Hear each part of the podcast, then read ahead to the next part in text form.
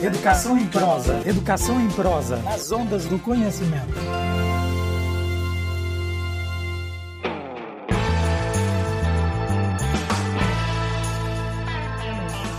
Olá, minha gente. Esse é mais um episódio do nosso podcast. Para quem não ouviu os outros episódios, está disponível na- nas plataformas Ex- Extreme. E o nosso nome é Educação em Prosa, nas ondas do conhecimento.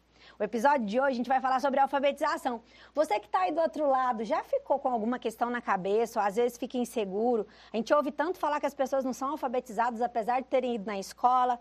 Sabe quem vem hoje aqui? Uma pessoa muito especial. O nome dele é Veveu Arruda. Ele é ex-prefeito da cidade de Sobral, Ceará, e hoje ele é diretor executivo da Associação Bem Comum. Sabe o que ele está fazendo em Goiás? Uma coisa maravilhosa.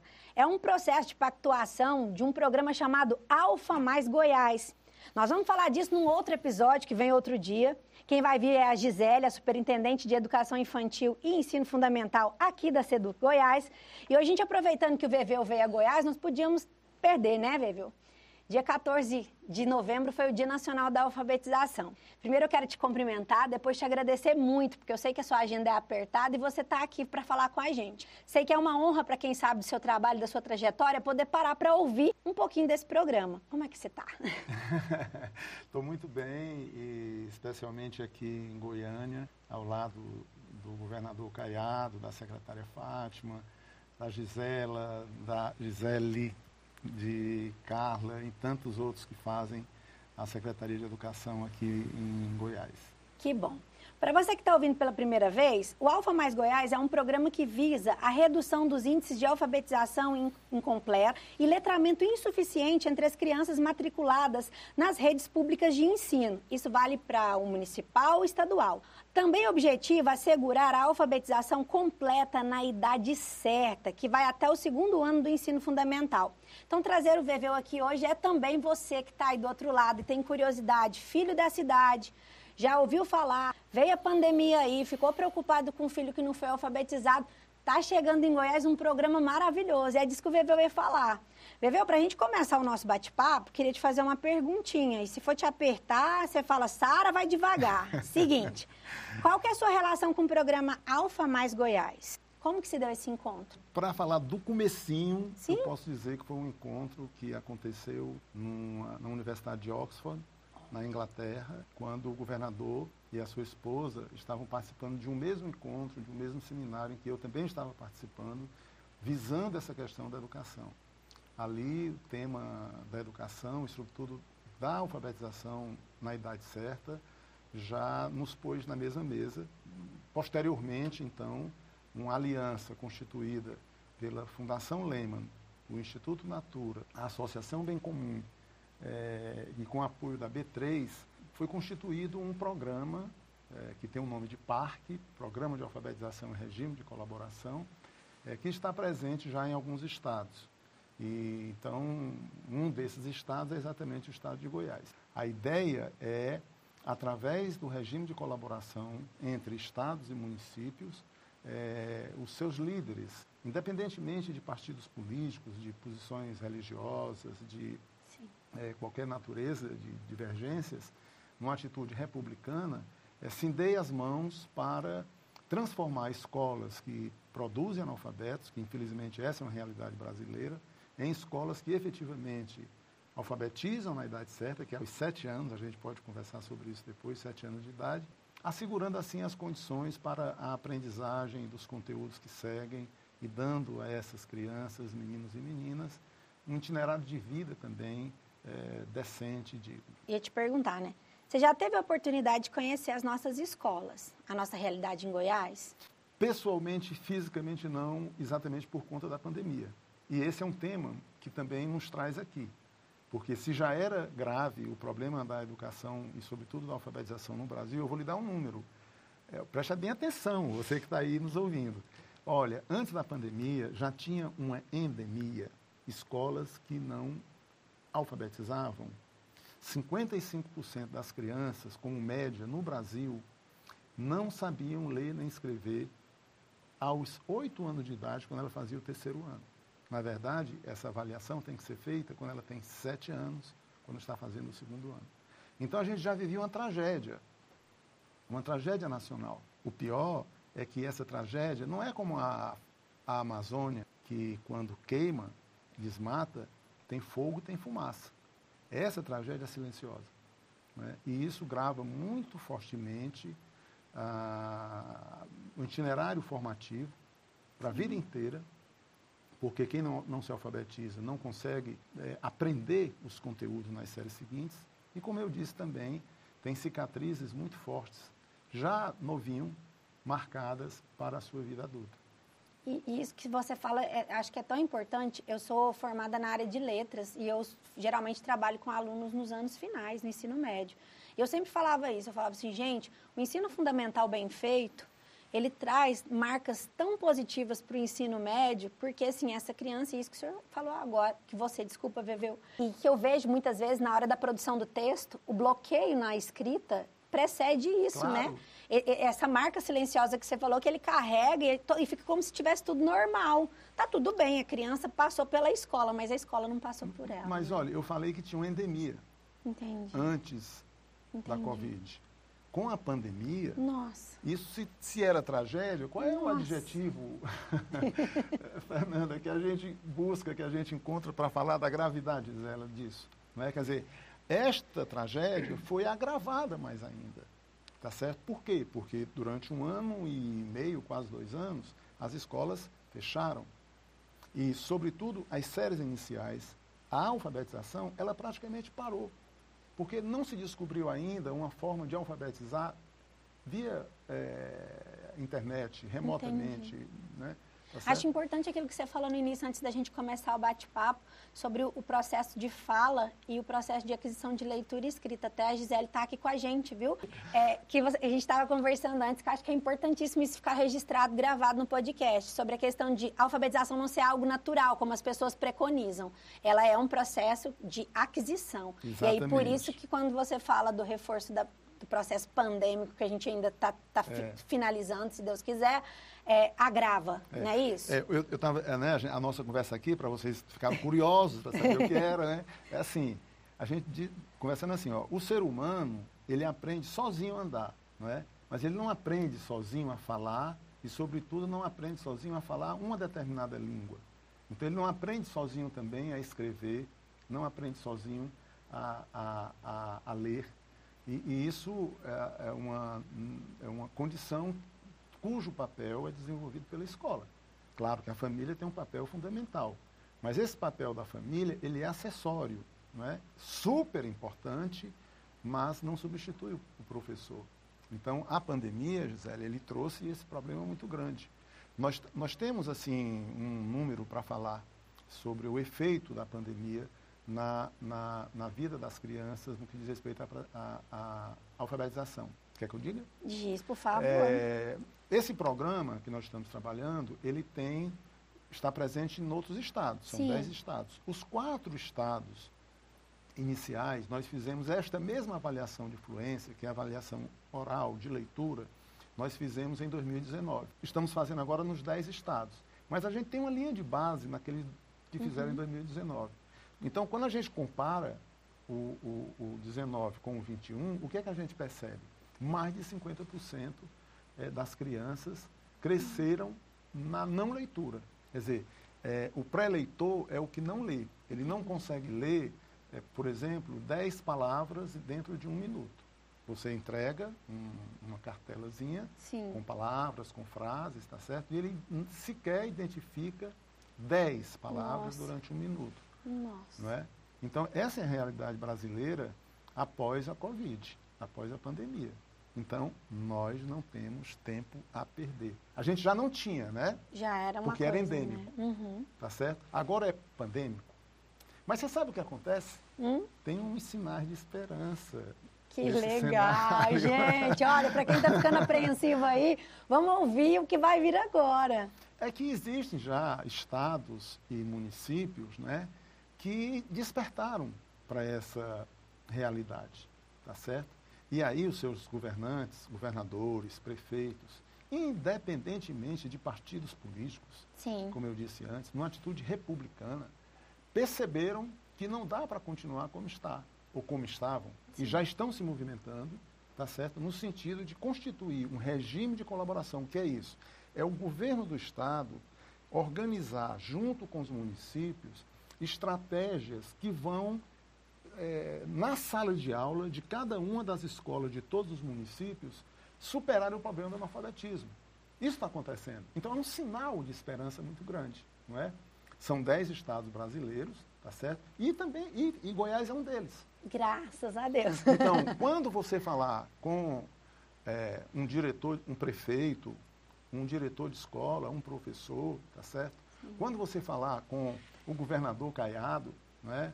Ah, os, os, os, deputados estaduais, tá certo? As organizações eh, de secretários, a Undime, as organizações de prefeitos, tá certo? Você vai perceber que há um movimento já, tá entendendo? No sentido de enfrentar esse problema. Entendi. E não tem outro jeito, viu, de resolver esse problema se não for dando as mãos. E, e, que bom que a gente tem essa pactuação, e aí entra o Alfa Mais Goiás. E eu ia te fazer uma pergunta, e acho que está situada nisso aí. Se você acha que o segredo da alfabetização está diretamente ligado no trabalho do alfabetizador, ou o foco é o alfabetizando, ou é os dois, ou é tudo, e a gente não pode separar. Eu diria que é a luz e a sombra, a sombra e a luz, certo? Quer dizer, você não tem é, sombra sem, sem luz, né?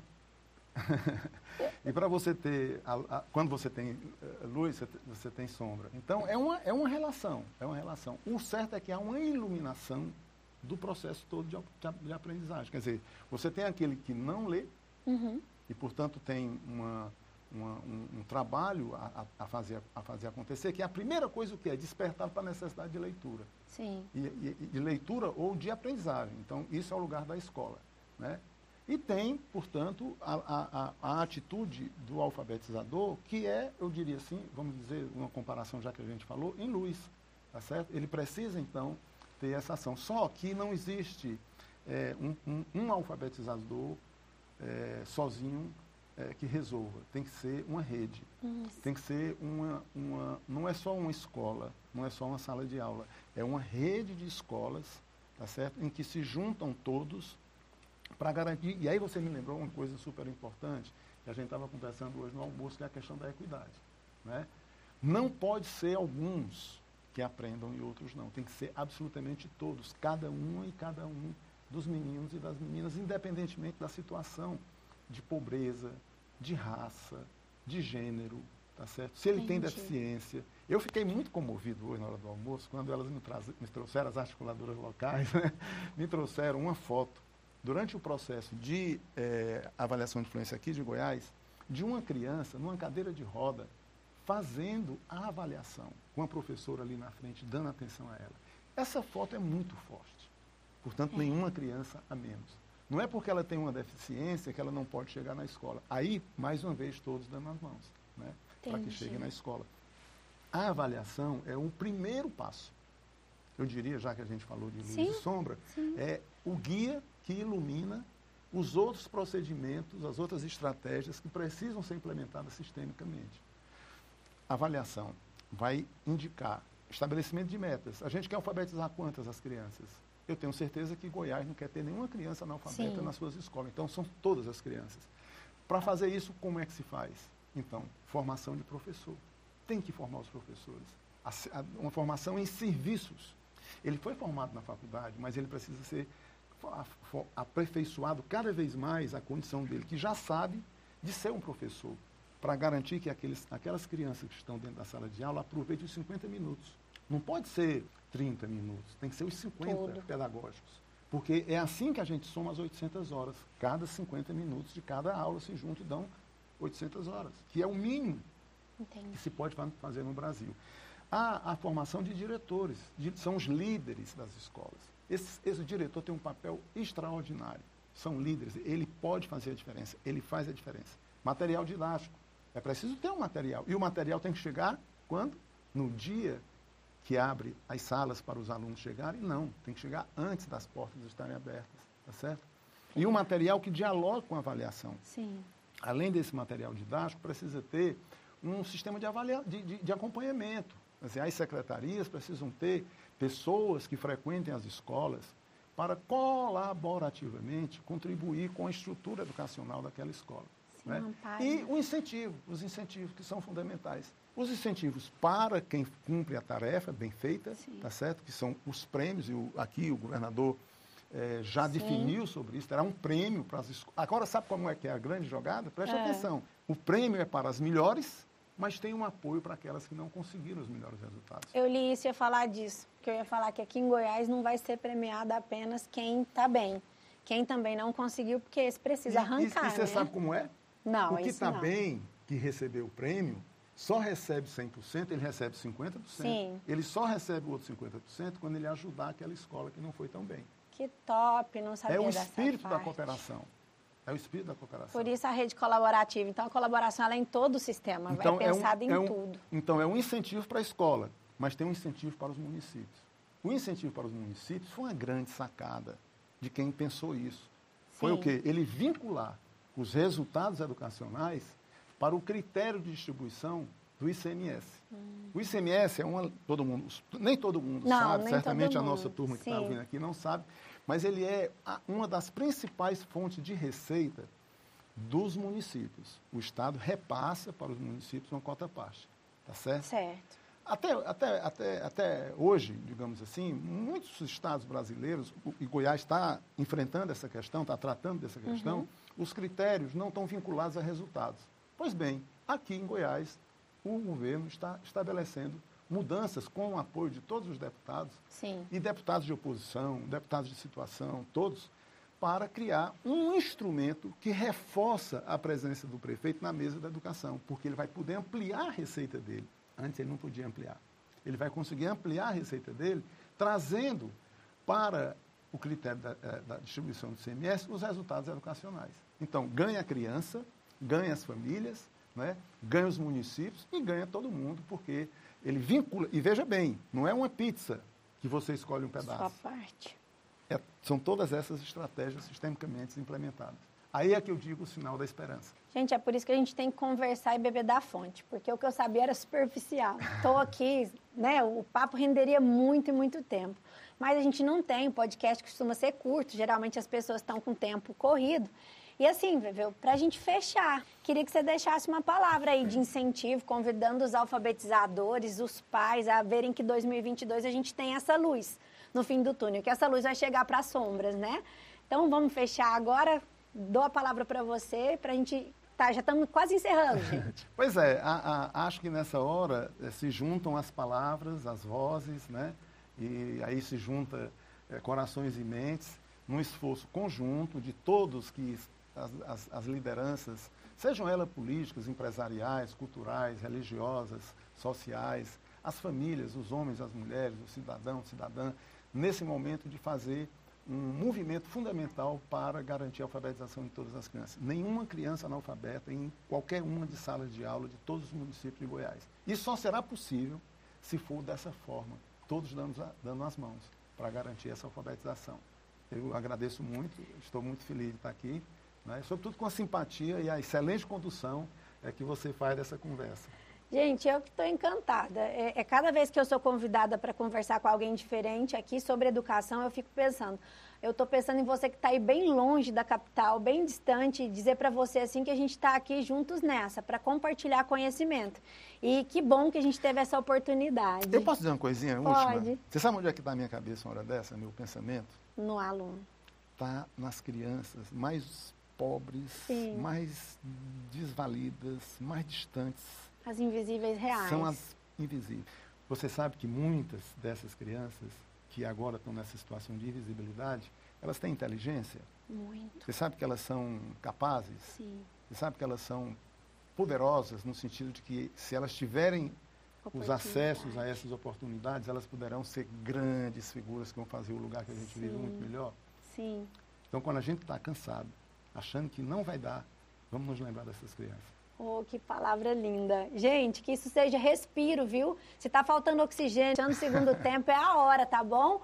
Então, queria deixar um abraço para todo mundo que é da educação. Quem não é e é curioso e está escutando nosso podcast, vamos ter um próximo episódio. O Alfa Mais não acabou por aqui. Quero deixar um abraço e dizer para vocês, no Spotify, no Deezer, nessas plataformas de streaming. Tá nosso, disponível aí para você. O acesso é grátis. Compartilha, por favor. Você que viu e ouviu e sabe de algum alfabetizador ou de algum pai que está desesperado com a alfabetização, passa esse podcast para frente. Abração e até a próxima. Educação em prosa. Educação em prosa. As ondas do conhecimento.